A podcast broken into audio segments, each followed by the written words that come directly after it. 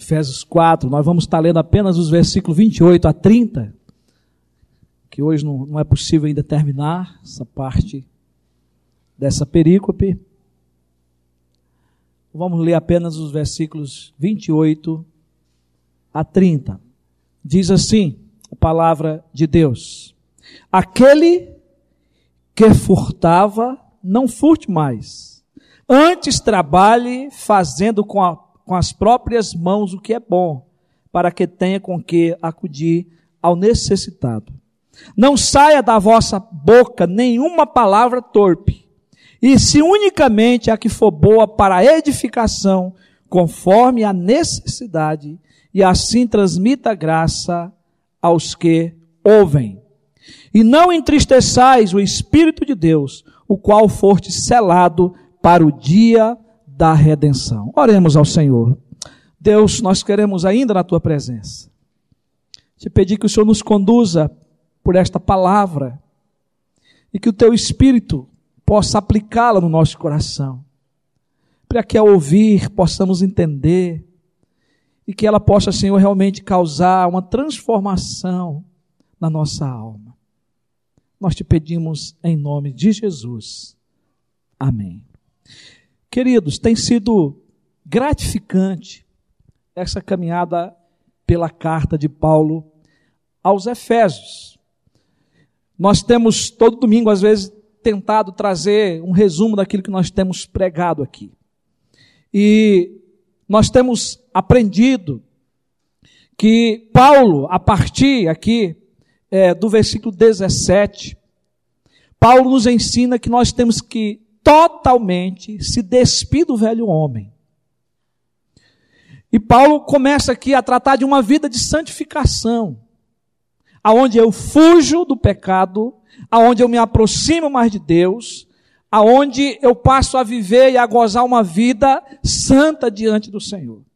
E para isso é preciso, não é, que eu possa lembrar da obra que Cristo já fez na minha vida, como servo de Deus. Que Paulo está escrevendo a igreja nova, a igreja formada por gentios, judeus crentes. E Paulo quer que essa igreja entenda que eles passaram já por, um, por uma mudança de vida do velho homem para o novo homem, da velha natureza para uma natureza agora é, em Cristo Jesus, de uma nova vida. E Paulo fala essa linguagem de despir e de se vestir. Então nós já vimos né, essa parte é, dos versículos 17 até o versículo 24, e eu queria só repetir, porque o versículo 23 aliás, 22 em diante, ele diz, no sentido de que quanto ao trato passado, vos despistes do velho homem, que se corrompe segundo as concupiscências do engano, e vos renoveis no espírito do vosso entendimento, e vos revistais do novo homem, criado segundo Deus, em justiça e retidão procedente da verdade. Paulo passou a partir daqui a falar agora é que o novo homem em Cristo passa por uma mudança, por uma transformação. E Paulo passa a nos ensinar que é preciso nos vestir totalmente desse novo homem agora criado em Cristo Jesus. E aí, domingo passado, nós tivemos aí percorrendo é, os versículos de 25 em diante, porque Paulo diz que agora nova vida em Cristo eu tenho que deixar a mentira e eu tenho agora que falar a, a verdade. A mentira faz parte da velha natureza, a mentira faz parte do velho homem. Mas a verdade agora faz parte do novo homem, da nova mulher nascido em Cristo Jesus. O diabo é o pai da mentira. Jesus é o verbo de Deus, ele é a verdade que vê esse mundo. E nós devemos segui-lo. Nós devemos agora falar a verdade com o nosso próximo. Mas nós também aprendemos no domingo passado que agora eu não devo mais viver uma vida de pecado por causa da ira, porque ele diz: irai-vos e não pequeis. Ire, mas não peque. É isso que Paulo está dizendo. Na nova vida em Cristo, a ira em si, ela pode ser boa. Nós podemos até cirar como Cristo cirou, como Deus cirou. Mas nós não podemos deixar o sol se pôr sobre a nossa ira. Porque quando nós guardamos a ira, ela vira, vira amargura. e nós vamos efetivar o mal no amanhã. E aí, nesse sentido, ela não é boa, ela é má. E por isso que Paulo está dizendo aqui: irai-vos e não pequeis. Então, ire, mas não peque. A ira está dentro de nós, ainda faz parte do velho homem. Estamos sujeitos a ela. Mas agora na nova vida, eu não devo pecar. Eu não devo guardar ira. Eu não devo guardar mágoa. Eu não devo me vingar das pessoas. E na sequência, Paulo diz aí: não deis lugar ao diabo. Paulo, ele, ele, ele conclui essa primeira parte dizendo que a mentira, a ira, quando você efetua ela, você está dando lugar ao diabo. Está dando direito ao diabo agir na sua vida. E aí Paulo vai continuar nos mostrando que essa nova vida em Cristo Jesus é preciso deixarmos outras coisas. E Paulo vai dizer aqui no versículo 28 o seguinte: aquele que furtava, não furte mais. Antes trabalhe fazendo com, própria, com as próprias mãos o que é bom, para que tenha com que acudir ao necessitado. Paulo está dizendo para mim, para você, Paulo está ensinando a igreja de hoje. Outrora ensinava a igreja de Éfeso, mas hoje essa palavra é para mim, para você. Paulo está dizendo que agora você, nascido em Cristo, você é uma nova criatura, você não pode mais furtar. Pelo contrário, agora na nova vida você deve trabalhar. Não furte, mas trabalhe. Trabalhe para que você possa acudir aquele que precisa. Meus irmãos, o apóstolo desenvolve essa sentença aqui a partir do que ele aprendeu no oitavo mandamento. O oitavo mandamento diz: não, não roubarás. Não roubarás. Êxodo, capítulo 20, o versículo 15. Mas Paulo aqui, desenvolvendo o que ele aprendeu na palavra de Deus, Paulo está dizendo que o homem nascido de novo, ele não pode mais furtar. Era muito comum no tempo, de Paulo o furto. As pessoas roubavam, principalmente né, é, nos locais, nos é, vilarejos, onde as pessoas iam tomar banho. Né, vários escritores falam sobre isso, que roubavam as roupas, os pertences que as pessoas deixavam. O furto em si, às vezes, eram de coisas pequenas. Não é? Mas aqui não está incluído somente o furto, mas também o roubo. Furtar é apoderar-se de coisa alheia sem violência. Ah, não tem problema, ninguém está vendo, então você vai lá e tira. Você toma de alguém. Roubar é apropriar-se de um bem imóvel pertencente a outra pessoa mediante a violência física. Paulo, ele está dizendo que as duas coisas aqui é errada. O mandamento ele exige muito mais do que roubar. Porque aqui está incluído tudo aquilo que é desonesto. O que Paulo quer que a igreja entenda, você e eu que somos nascidos de novo, é que tudo que é desonesto é roubo. Tudo que é feito para prejudicar o próximo, tudo o que dá prejuízo ao outro, seja pesos, seja as medidas, seja salário, seja trabalho, seja imposto, seja o dízimo, é roubo. Aquilo que eu deixo de fazer sabendo que é certo em favor do próximo, eu estou defraudando, eu estou roubando. O que Paulo quer nos transmitir agora é que eu tenho que me investir desse novo homem em Cristo Jesus. E que aquilo que eu fazia anteriormente eu não posso fazer mais. Roubar é tentar obter algo em troca de nada. Que não custou o seu trabalho, que não custou o seu suor. Os ladrões tentam enriquecer-se à custa do trabalho dos outros. Os indivíduos que praticam esse pecado, Paulo agora está dizendo que agora deve o quê? Trabalhar. Trabalhar. E esse foi o princípio que Deus nos ensinou desde a queda. Não quer dizer que o homem não trabalhava antes de cair. Mas a Bíblia diz depois lá, Deus declarando que agora do suor do teu rosto comerás. Tem que ser trabalhando para ganhar o pão do dia a dia.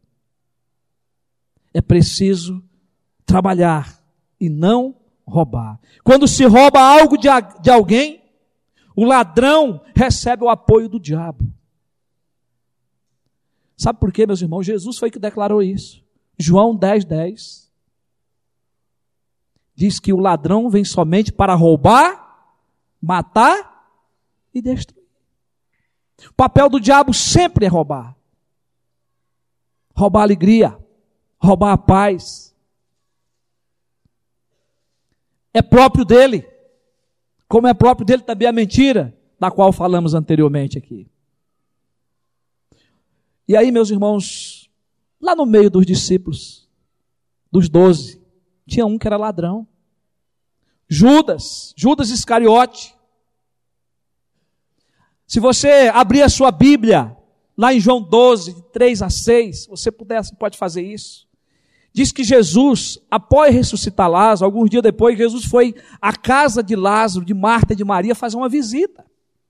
E quando Jesus está lá, a alegria de Maria é tão grande que ela pega um bálsamo muito caro e ela lança sobre Jesus, derrama sobre Jesus enxuga os pés de Jesus com seus cabelos. E Judas repreende a Maria e diz para ela que aquele perfume deveria ser vendido para ajudar os pobres.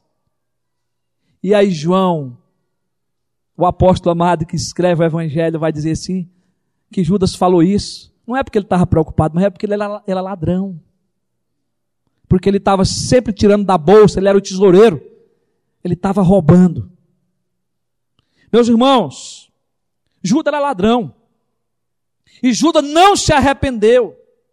Pouco tempo depois desse acontecimento aqui, Judas entregou Jesus aos soldados romanos para ser crucificado por 30 moedas de prata. E o interessante, meus irmãos, é que se você for analisar o contexto aí do que nós estamos falando no livro de João, lá no capítulo 13 diz que Jesus amou a todos os seus discípulos até o fim. Mesmo sabendo que Judas era ladrão, mesmo sabendo que Judas ia traí-lo, diz que Jesus os amou até o fim. Jesus ama você como você é. Mas Jesus é aquele que pode transformar a vida do ser humano. Judas teve toda a oportunidade, mas ele não se arrependeu. Aprendeu com Jesus, caminhou com Jesus, esteve no grupo dos apóstolos, mas ele não se arrependeu. Mas a Bíblia fala de um homem que também era ladrão que se arrependeu. Quando Jesus está lá no Calvário, sendo crucificado, um dos ladrões que está à sua direita, lá em Lucas 23, 42 a 43, ele pediu que Jesus lembrasse dele. Jesus, lembra-te de mim, disse ele, quando entrares no teu reino. Jesus lhe respondeu: Em verdade, em verdade te digo que hoje mesmo estarás comigo no paraíso. Todo ladrão que se arrepende, Jesus perdoa, amém? Todo ladrão que se arrepender e se lançar nos braços do Pai, Ele perdoa e salva. Essa é a verdade que nós podemos encontrar aqui, meus irmãos. Por isso que Paulo agora está dizendo: se você é um novo homem, uma nova mulher nascida em Cristo Jesus, não roube mais porque não faz parte do novo homem essa conduta de vida. É um novo caráter, é uma nova vida. E aí, meus irmãos, repetindo aqui, Paulo não ensina somente a parar de roubar, ele vai mais além e ensina que agora, como cristão, gozando da nova vida, revestido em Cristo Jesus, eu tenho que trabalhar. E essa é a mudança do velho homem para o novo homem. Eu tenho que trabalhar. E é trabalhar com as minhas próprias mãos, com o meu próprio esforço. Seja no sol, no calor, seja no frio, seja na sombra, seja num trabalho mais fácil, seja num trabalho mais difícil, eu tenho que trabalhar. E eu tenho que trabalhar para mim ter, mas ele nem fala aqui do ter, ele fala que eu tenho que trabalhar para satisfazer a necessidade do outro. É claro que quando eu trabalho, eu estou suprindo as minhas necessidades. Mas Paulo vai além, ele diz que você tem que acudir aquele que passa necessidade. Meus irmãos, isso aqui é um, um grande ensinamento, porque esse ensinamento está por toda a Bíblia Sagrada. No meio do povo judeu, o Senhor ensinou isso. Que eles tinham que trabalhar e na colheita eles tinham que deixar cair pelo caminho. Para que aqueles que viessem atrás tivessem com que ter o que comer. Meus irmãos, em vez de roubar, agora eu vou trabalhar e dividir com aquele que não tem. Em vez de tirar, agora eu vou dar. Aí, meus irmãos, muda a filosofia de vida. A filosofia de vida do ladrão é a seguinte: o que é teu é meu. Agora, o novo homem, a nova mulher, revestido em Cristo Jesus, como cristão, a filosofia agora é outra. O que é meu é teu. Mudou. Antes era o que era teu é meu. Agora o que é meu é teu. A nova vida em Cristo nos faz ser diferentes. Ser como Jesus Cristo, que veio esse mundo e doou a sua própria vida para nos salvar. Isso é amor. Quem ama, não rouba. Porque quem ama não tem direito de tirar aquilo que é do outro. Aquele que ama, dá, doa a própria vida. O novo homem, a nova mulher em Cristo deve transformar-se num trabalhador honesto. Se você roubava antes, não roube mais. Agora trabalhe e tenha com que acudir ao necessitado. Trabalhar a fim de dividir, a fim de dar. Eu e você, agora, servo de Jesus Cristo, devemos ser um exemplo nessa sociedade tão corrupta. Nessa sociedade é, que nós vivemos hoje, onde nós vemos injustiça todo dia. O que nós vemos é as pessoas roubando as outras. Se eu puder tirar um pouco mais, eu vou tirar. Irmãos, são coisas que acontecem na nossa sociedade, que muitas vezes nós somos inseridos nelas. Nós somos, às vezes, convidados à corrupção. E se nós não tivermos essa consciência de Cristo na nossa vida, nós vamos cair em pecado. Não roube. Não aceite suborno. Não roube o horário de trabalho na sua empresa, ficando parado. É roubo. Não dê calote nos outros. Se você comprar, pague. Honre as pessoas. Não tire de ninguém. Seja honesto. O novo cristão, eu falo novo, nascido em Cristo, temos que viver uma vida de honestidade.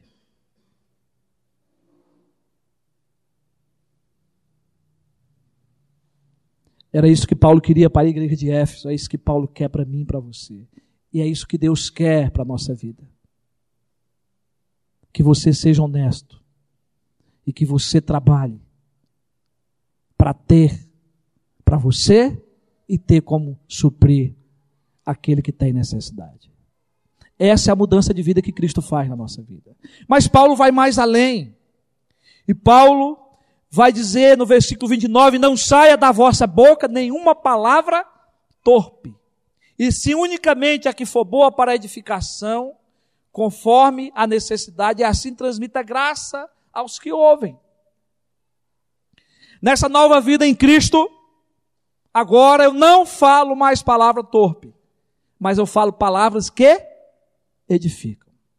É a mudança de vida. No velho homem, na velha natureza, eu não me preocupava com as minhas palavras. Mas agora as minhas palavras têm que edificar. As minhas palavras têm que transmitir vida. A palavra grega que Paulo usa aqui é sapros, que é traduzida na nossa Bíblia aí como torpe. Significa apodrecido, podre, e refere-se aqui a qualquer vegetal podre, ou a qualquer peixe, ou qualquer carne apodrecida. Paulo nos instrui que quem nasceu de novo, quem está revestido de Cristo,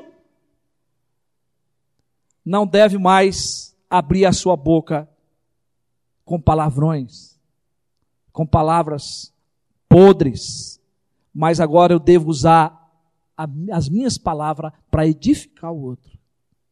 Não podemos ter uma boca suja, é isso que Paulo está dizendo. Não podemos falar palavras de zombarias, palavras cínicas, palavras sarcásticas, as quais espalham contendas e mau testemunho no meio da igreja e da sociedade. Paulo está dizendo que a nova vida em Cristo é diferente.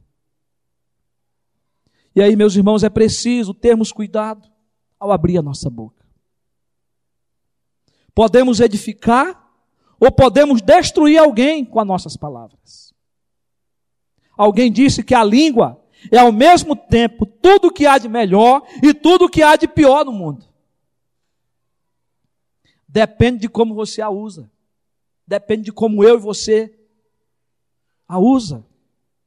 A língua pode causar os melhores bens na boca de uma pessoa boa e pode causar os maiores males na boca de uma pessoa má.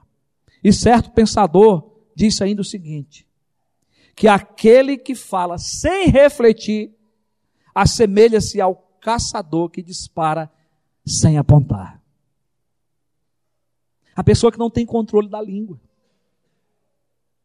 A pessoa que não pensa de falar, que não reflete, reflete, que é preciso refletir antes de falar. Como que é necessário, irmãos, termos o controle da nossa boca.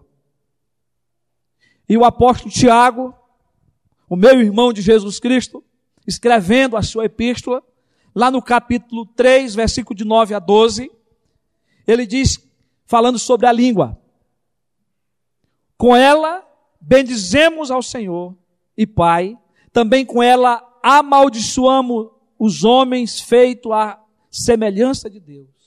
E ele diz que de uma só boca procede bênção e maldição. E aí ele diz: Meus irmãos, não é conveniente que estas coisas sejam assim. Não é conveniente que eu e você faça mau uso da língua.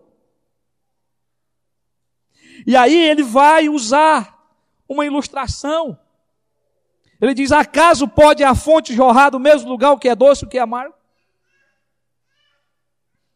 Acaso, meus irmãos, pode a figueira produzir azeitonas ou a videira figos? E aí ele diz: tão pouco fonte de água salgada pode dar água doce. Se você é nascido de novo, você agora tem que abençoar. Se você é uma nova criatura em Cristo Jesus, as tuas palavras têm que transmitir vida. As tuas palavras têm que abençoar as pessoas e não amaldiçoar. Meus irmãos, a palavra está cheia de ensinamentos sobre esses princípios do falar. Você tem tido cuidado com a sua boca? Agora, vestido do novo homem Jesus Cristo, as nossas palavras, os nossos comentários precisam ser usados com sabedoria para edificação das pessoas. É isso que Paulo está dizendo. Deve ser uma fala cheia de graça que transmita graça aos que ouvem. E João Calvino, ele comenta dizendo que aqui o termo graça é transmitir conforto, admoestação e tudo quanto coopera para a salvação. Porque o crente tem que falar de coisa boa. O crente tem que falar das boas novas do Evangelho. As nossas palavras agora são palavras de vida. Amém, queridos? E aí, meus irmãos, Paulo ele está falando desse, dessa mudança que tem do velho homem para o novo homem. Mas Paulo ele pega essa duas proibições que ele faz, não furte e não saia da vossa palavra, da vossa boca a palavra torpe. E ele vai dizer que essas coisas entristecem o Espírito Santo. Eu não posso mais furtar, mas agora eu tenho que trabalhar. As minhas palavras não podem ser mais palavras torpe, mas palavras que edifiquem. Mas se eu não cumprir esses mandamentos, eu vou entristecer o Espírito Santo de Deus que habita na minha vida. Porque é isso que vai dizer o versículo 30. E ele diz: E não entristeçais o Espírito de Deus, no qual foste selado para o dia da redenção. O Espírito Santo, meus irmãos, é a terceira pessoa da Trindade. O Espírito Santo é o nosso guia. Ele é aquele que cuida da nossa vida, aquele que rege a nossa vida, ele é o diretor da nossa vida. E o Espírito Santo, por ser uma pessoa, ele tem sentimentos. E ele se alegra e ele se entristece. E ele se entristece, sabe por quê? Porque ele odeia o pecado. Ele não odeia o pecador, mas ele odeia o pecado que nós cometemos. Porque o pecado agride a santidade de Deus, agride a santidade do Espírito Santo. O que Paulo quer nos ensinar aqui é que agora em Cristo Jesus, nós precisamos mostrar reverência ao Espírito Santo com as nossas palavras, com a nossa boca. Nós ofendemos o Espírito Santo quando nós nos poluímos com toda sorte de paixões depravadas, que está aí nos versículos 17 em diante. Quando Paulo fala da depravação total que o homem se encontrava. Deixando de seguir a liderança do Espírito Santo. Paulo vai dizer que a nova vida em Cristo lá em Gálatas deve ser andando no Espírito e não na carne. E não na carne. Mas nós devemos andar agora no Espírito, andar em novidade de vida. Eu e você precisamos ter cuidado. Jesus advertiu os seus discípulos, dizendo que a boca fala do que está cheio o coração se você alimenta seu coração só com imoralidade, com coisas ruins, vai sair coisa ruim da sua boca. Mas ainda Jesus disse nós vamos prestar conta no dia do juízo por todas as palavras frívolas que nós proferir. Está lá em Mateus 12, de 33 a 37. Foi o próprio Jesus que nos ensinou a respeito disso. Quando Paulo relata aqui, Paulo está falando daquilo que ele já aprendeu. Paulo está desenvolvendo essa teologia agora, aplicando para a nova vida em Cristo, para mim e para você. Mas é algo que já está escrito em toda a Bíblia. Essas advertências para a nossa vida. Meu querido irmão e minha querida irmã, as nossas palavras devem ser temperadas com sal devem ser palavras agradáveis, para sabermos responder a cada um. É o que Paulo ensina em Colossenses 4, 6.